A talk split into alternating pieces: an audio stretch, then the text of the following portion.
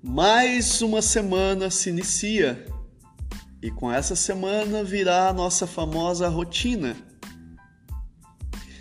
Coisas que nós temos as nossas responsabilidades a fazer e que não podemos fugir delas.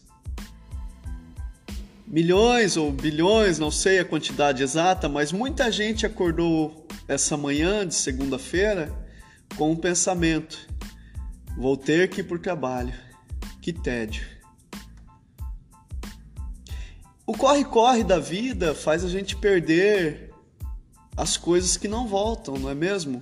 É o filho que cresce, você não vê, a distância dos amigos provocada pela falta de tempo, enfim, há muitas outras coisas, aquele hobby, aquele projeto que você vai protelando, porque as suas prioridades de hoje não te permitem fazer essas coisas. Eu tenho um amigo que trabalha em torno de 17 horas por dia, fora o tempo que ele gasta com a locomoção até ir e voltar para o trabalho. Né? Mesmo eh, de carro, ele tem que ir até outra cidade da região metropolitana de Curitiba. E o tempo é, é cruel. O tempo é chega até dar um enrolar a língua quando a gente vai falar. O tempo é cru, o tempo é cruel com todos. Né?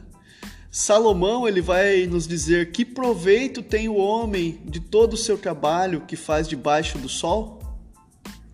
Uma geração vai e outra geração vem, mas a terra para sempre permanece.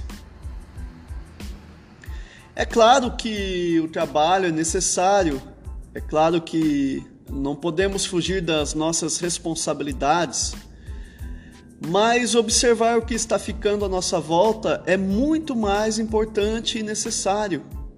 Esse é o nosso desafio. Muitos palestrantes motivacionais têm dito que encarar e superar desafios é a grande sacada.